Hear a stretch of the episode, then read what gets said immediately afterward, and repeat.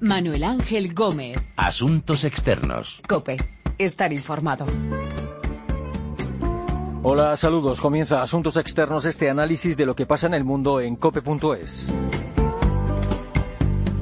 La ciudad siria de Alepo es un infierno desde hace unos días, desde que el ejército sirio, el ejército de Bashar al-Assad, lanzara una ofensiva para tomar la ciudad, con el apoyo de la aviación rusa.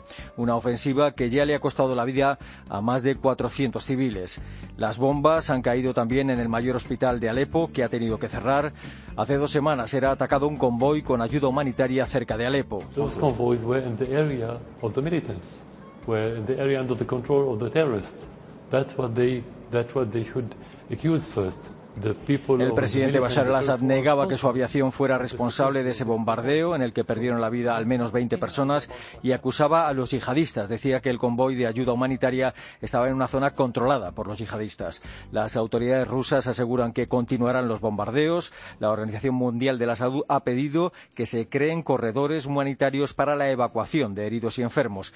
Y el Papa dice que quienes están bombardeando Alepo tendrán que responder ante Dios.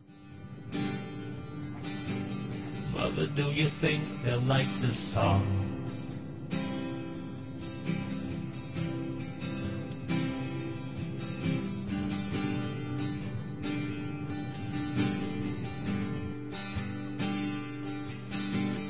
Mother, do you think they'll try to break my balls?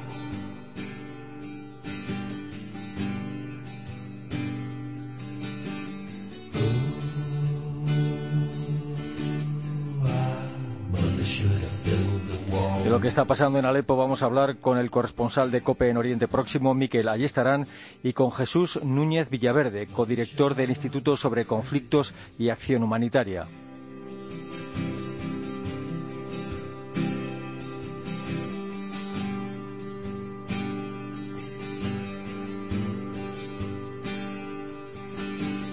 Miquel Ayestarán, saludos. Hola, saludos. Eh, ¿Qué es lo que está pasando en la ciudad siria de Alepo? Eh, ¿Quién tiene el control de la ciudad y qué está intentando el ejército de Bashar al-Assad?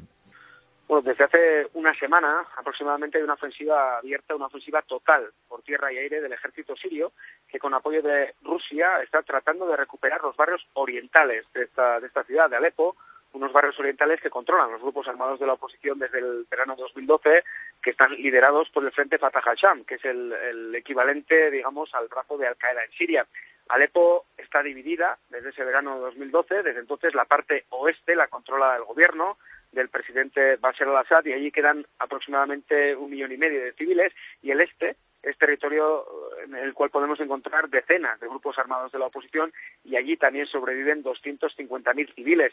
Eh, el ejército cercó estos barrios enemigos hace dos meses y ahora lo que está haciendo poco a poco es estrechar el cerco con el objetivo de obligar a, salir a los opositores armados. Una estrategia muy similar a la que hemos podido ver en ciudades como Homs o en, otros, en otras ciudades importantes del cinturón de Damasco. En todo este panorama, eh, ¿qué papel está jugando Rusia, la aviación rusa, en este asalto de Alepo?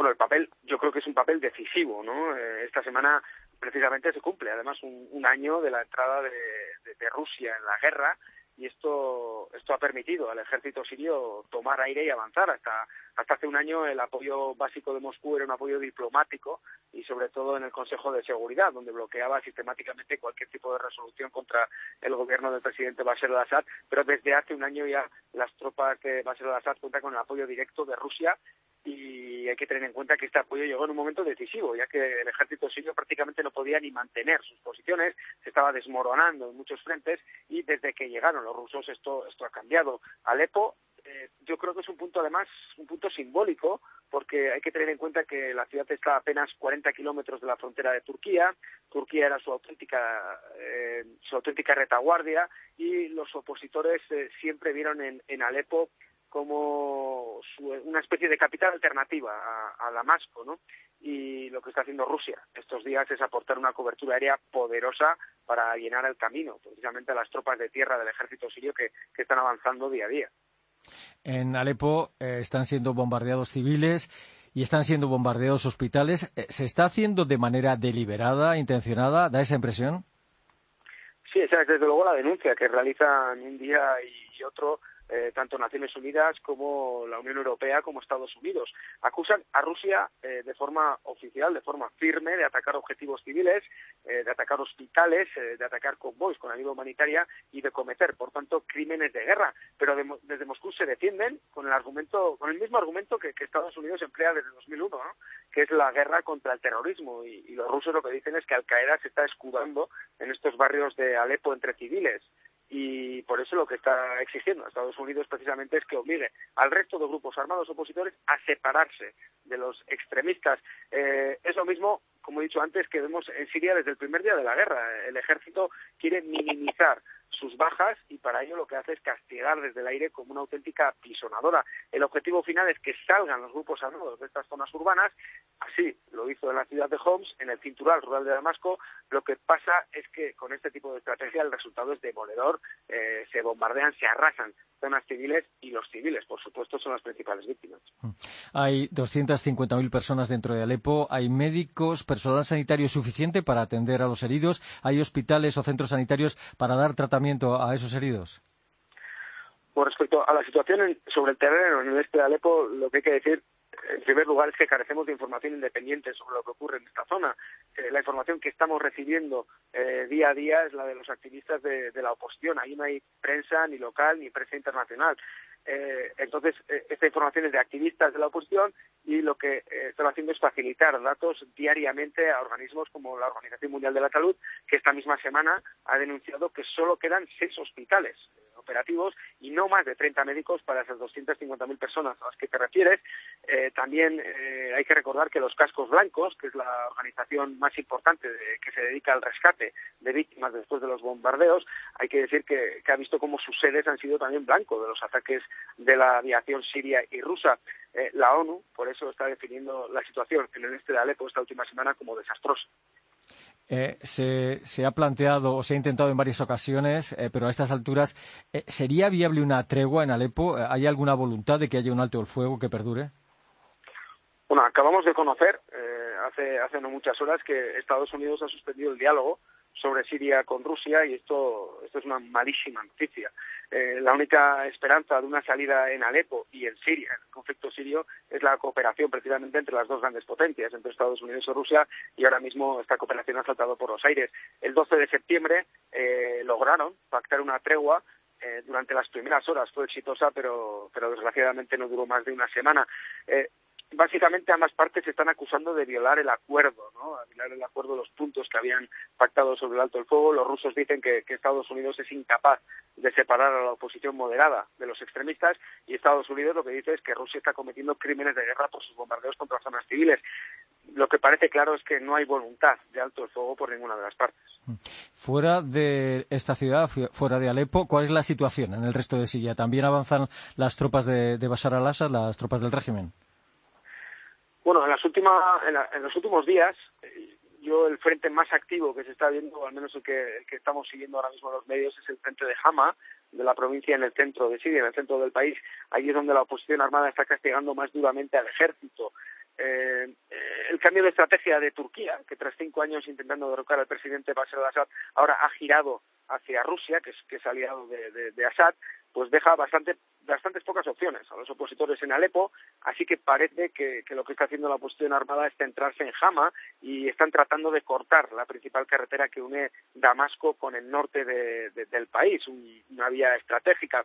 Eh, el ejército sirio está cansado, ha sufrido muchas bajas, pero como hemos dicho al comienzo, eh, el apoyo de Rusia está siendo decisivo, pero también tiene el apoyo de Irán, de la milicia chi-libanesa de Hezbollah. Es, es un apoyo firme, ¿no? Y eso les está permitiendo mantener las posiciones e incluso avanzar en, en, algunos puntos concretos, que es justo lo contrario que lo que le está ocurriendo a la oposición armada, donde pues tienen muchos países por detrás, pero cada país tiene, tiene, tiene una agenda diferente. Fuerza empuja, movimiento de rotación y traslación, sale la bala arrojada fuera del cañón, con un objetivo directo la bala pasea segura y firme durante su trayecto, hiriendo de muerte al viento, más rápida que el tiempo, defendiendo cualquier argumento. no le importa si Jesús Núñez Villaverde, director del Instituto sobre Conflictos de Acción Humanitaria. ¿Qué tal? Saludos. Hola, encantado. ¿Qué tal? Eh, ¿Cuál es la importancia de Alepo en la guerra civil en Siria y, y, por qué esta ofensiva del ejército de Bashar al-Assad con apoyo de la aviación rusa en la que parece que van a por todas? Bueno, en términos militares, eh, reconquistar Alepo, que es lo que pretende ahora mismo el régimen de Bashar al-Assad, le permitiría completar la tarea que ya ha ido realizando en esos últimos tiempos para controlar lo que se ha venido llamando la Siria útil. Recordemos que el régimen ya tiene a la capital, Damasco, tiene Homs, Hama, que son dos ciudades que están al norte. Si completa el, la toma de Alepo, junto con la costa mediterránea de la Taquia, donde se ubica la mayor parte de la minoría alawí, que es el núcleo fundamental del régimen, estaría controlando, como digo, la, eh, el territorio útil de, Siria, expulsando de allí a los rebeldes y también a los yihadistas. Y eso le permitiría ya asegurar que el tiempo corre a su favor en un conflicto que desgraciadamente todavía va a ser largo. ¿El ejército sirio hubiera podido llegar tan lejos, conseguir recuperar el territorio que ha recuperado sin el apoyo de sus aliados rusos y sin el apoyo de Hezbollah? Parece claro que no. Cuando miramos lo que ha ocurrido en los últimos cinco años, recordemos que hasta hace ahora aproximadamente año y medio el tiempo corría a favor de los rebeldes y el régimen se encontraba cada vez más eh, debilitado. Por lo tanto, la implicación de Hezbollah desde principios ya del año 2012 y desde luego la de Rusia desde septiembre del año pasado han determinado un cambio de tendencia que le ha permitido no solo consolidar lo que ya tenía, sino recuperar buena parte de los territorios donde realmente hay algo de, interés. Recordemos que la zona que controla Daesh, fundamentalmente en el este, es zona desértica, apenas poblada, aunque no es lo mismo en las zonas del norte, cercanas con Turquía, donde efectivamente hay los rebeldes y del propio Daesh también, y Jabhat al-Nusra, ahora renominada Jabhat Fatah al-Sham eh, tenían eh, localidades y zonas de interés que le permitían suministrar a sus propias fuerzas eh, con material de todo tipo para seguir manteniendo el reto con el régimen. Por lo tanto, es fundamental para Bashar al-Assad el contar con el apoyo de Moscú y con el apoyo de Hezbollah, mm. sin olvidar, evidentemente, el apoyo de Irán. ¿Qué explicación tiene que se estén bombardeando hospitales, aparentemente de forma deliberada, y debería considerarse estos ataques como crímenes de guerra?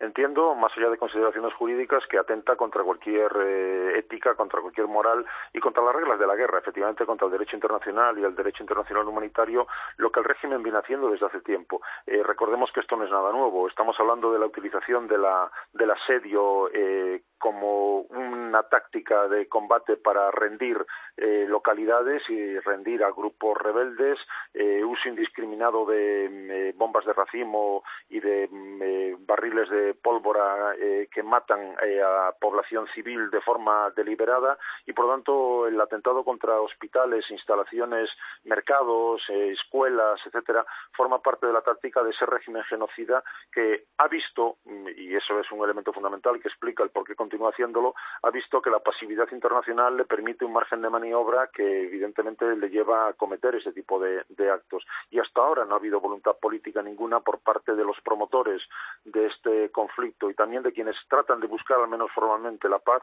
no ha habido ninguna voluntad política para establecer realmente líneas rojas. Recordemos que la propia administración Obama estableció que era una línea roja el uso de armas químicas y sin embargo se produjo ese uso y no hubo consecuencia ninguna.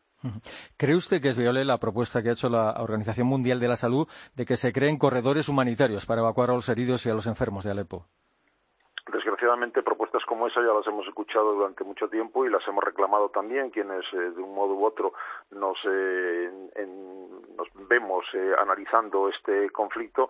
Y Turquía ha sido uno de los países que de forma más clara lo ha planteado desde el principio, pero una vez más, si no hay voluntad política de implicarse, recordemos que declarar un pasillo humanitario no es solamente hacer una declaración, sino que a partir de ahí hay que establecer un despliegue militar que asegure esos corredores, que dé cobertura aérea pero también que en el terreno, sobre el terreno, haya tropas que estén asegurándose de que nadie, ninguno de los actores violentos, va a atentar contra la población que los puede utilizar o contra los actores humanitarios que traten de hacer llegar la ayuda a las, a las víctimas. Y eso hasta ahora no ha ocurrido en ningún caso porque nadie de las potencias externas implicadas en el conflicto tiene deseo de, de implicarse hasta ese nivel. Y se ha planteado en varias ocasiones establecer zonas de exclusión aérea en algunas partes de Siria. Eh, ¿Solucionaría algo? Desde luego ayudaría en la medida en la que eh, vaya complementado con las zonas seguras en el terreno y con los pasillos humanitarios, pero estamos en el mismo caso anterior. Turquía, que es ahora el país que ha mm, cambiado, eh, ha entrado en una nueva etapa con una ofensiva terrestre, con la operación eh, Éufrates, escudo de Éufrates, por tanto, con una implicación ya de sus unidades de tierra, es quien puede estar en condiciones de establecer con con la colaboración de Estados Unidos, en todo caso, algún tipo de zona segura en el norte del país, cercano a la frontera turca. Pero de momento no vemos que eso se concrete y, como digo, el hecho de que la OMS lance otra vez esa propuesta no hace pensar que esta vez vaya a ser la definitiva y que, mientras tanto, por lo tanto, seguirá habiendo población indiscriminadamente castigada y población que tratará de huir, eh, aumentando aún más la tragedia eh, que supone la crisis de los refugiados, eh, tanto en la zona como en países que afectan obviamente también a una Unión Europea que sigue mirando para otro lado ante una crisis que demanda su implicación tanto por cumplir con el Estatuto de los Refugiados que hemos firmado los países miembros de la Unión Europea como por ser corresponsables de lo que allí está ocurriendo. Estados Unidos lleva ya un tiempo dando una imagen de impotencia en Siria, impotencia ante las iniciativas de Vladimir Putin. ¿Qué falla en la estrategia o en los movimientos que se hacen desde Washington?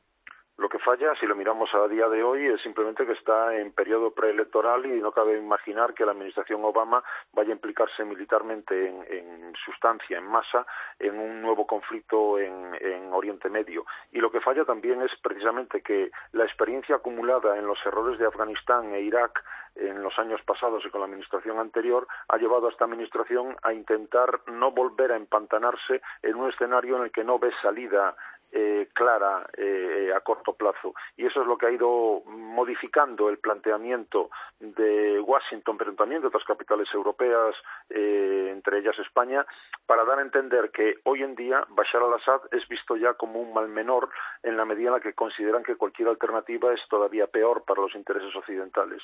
Y eso es lo que está mm, permitiendo que Bashar al-Assad y sus apoyos puedan seguir adelante, como digo ya, contando con que el tiempo corre a su favor. Mm. Sobre Rusia, eh, ¿cuáles son sus intereses en Siria? ¿Por qué Putin tiene tanto interés en que el régimen de Bashar al-Assad eh, se mantenga en pie? Bueno, por un lado, tradicionalmente Damasco ha sido siempre la pieza que Moscú ha utilizado, ya con la Unión Soviética en la Guerra Fría, para eh, tener influencia en los asuntos de una zona geoestratégica y geoeconómicamente tan importante como Oriente Medio. No olvidemos que ahí está la mayor parte de las reservas de petróleo y de, y de gas del, del planeta. Por otro lado, porque para Moscú la base naval de Tartus en la costa mediterránea es el único punto de apoyo que tiene Rusia hoy en día eh, para mantener su presencia naval dentro del Mediterráneo. Si no, tendría que desaparecer, puesto que no tiene ningún otro apoyo en todo el mar Mediterráneo, hasta tendría que ir, retraerse hasta el mar eh, Negro. Eh, además de eso, hay que entender que Rusia también prefiere que si ya hay una expresión tan clara de yihadismo eh, en ese territorio, mejor que los yihadistas que hay en algunas de las repúblicas de la Federación Rusa se vayan allí y se maten allí, puesto que eso le quitaría un problema encima. Mantener, por lo tanto, el yihadismo lo más alejado posible de, casa. Y en último lugar, tenemos que conectar lo que ocurre en Siria con lo que ocurre en Ucrania. Y eso hay que entenderlo en clave de una potencia como Rusia que pretende volver otra vez a contar en el concierto internacional y que para la cual es vital y lo que trata, por lo tanto, es de utilizar su capacidad de influencia en Siria para conseguir desde Washington y también de las capitales europeas conseguir una eh, influencia en Ucrania que no ponga en cuestión sus intereses vitales. Y por tanto se trata de, si lo decimos coloquialmente, si no me tocas las narices en Siria, puede que, en Ucrania, perdón, puede que yo no te las toque en Siria, o sobre esa base podemos negociar. Y fuera de Alepo, ¿cuál es el panorama bélico en Siria? ¿Qué territorio controlan ahora las tropas del régimen y qué parte del territorio sirio está en poder de los yihadistas o de los rebeldes moderados? Como digo, básicamente el régimen tiene ya en su poder la Siria útil eh, con la eh, cuestión pendiente todavía, quizá en sus últimos momentos, de Alepo. A partir de ahí hay que entender que los rebeldes van perdiendo fuerza de forma cada vez más clara en la medida en la que las diferencias entre las potencias que los apoyan, sea Arabia Saudí, Qatar, eh, Turquía, el propio Estados Unidos, esas diferencias impiden que se consolide una plataforma unitaria, tanto política como militar, en el bando rebelde. Al mismo tiempo, los que han ido emergiendo con cierta fuerza son las milicias kurdas sirias, apoyadas básicamente por Estados Unidos, pero que no cabe contar con ellas como una potencia suficientemente poderosa como para poder eh, imponer sus criterios.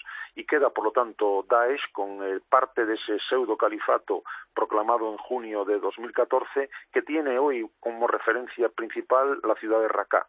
Lo que se está preparando ya es una ofensiva para retomar eh, esa ciudad, Raqqa, del mismo modo que en Irak se está preparando una ofensiva ya para intentar retomar Mosul y yo creo que hacia eso se van a ir concentrando eh, los esfuerzos a ese esa suma de capacidades del propio régimen sirio eh, y de eh, las milicias kurdas sirias y de las fuerzas turcas, lo cual plantea el problema de que Turquía no quiere, obviamente, que en esa ofensiva participen las milicias kurdas sirias que considera terroristas para intentar desmantelar definitivamente el califato de Daesh proclamado, como decía, hace ahora algo más de dos años.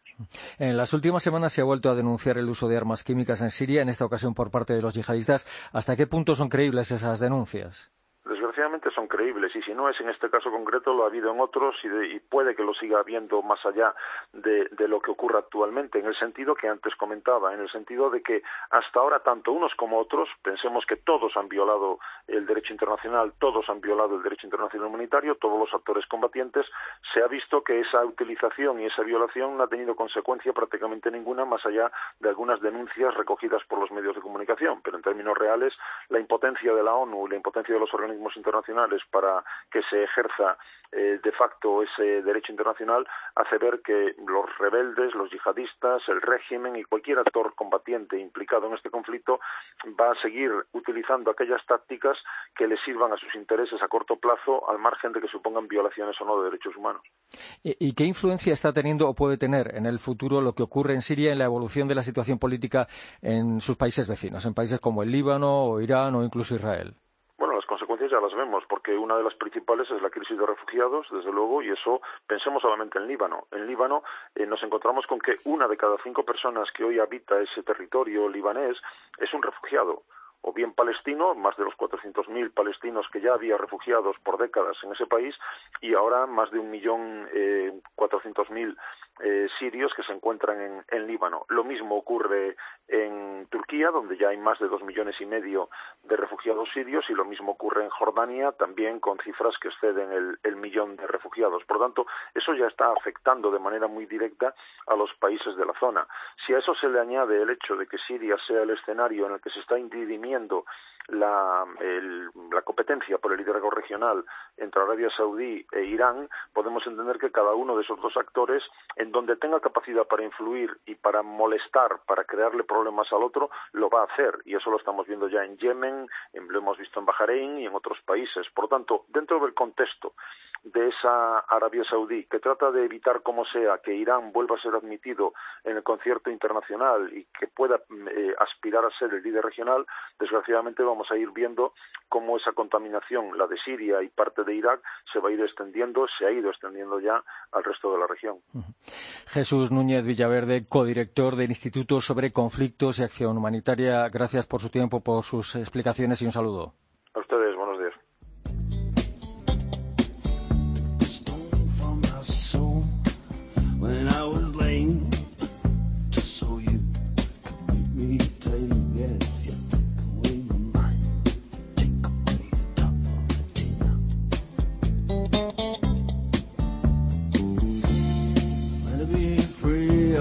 Bye.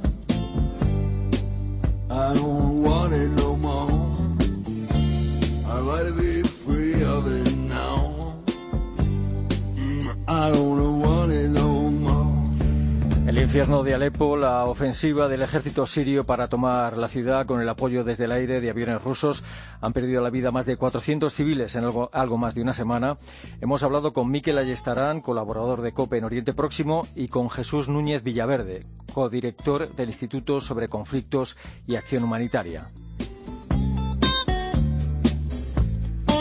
Ha estado en el control nuestra compañera Mila Sánchez. Recuerden que nuestra dirección de email es asuntosexternos.cope.es y que también estamos en Twitter, Asuntos Externos Todo Junto. Volvemos pronto con Asuntos Externos aquí, en cope.es.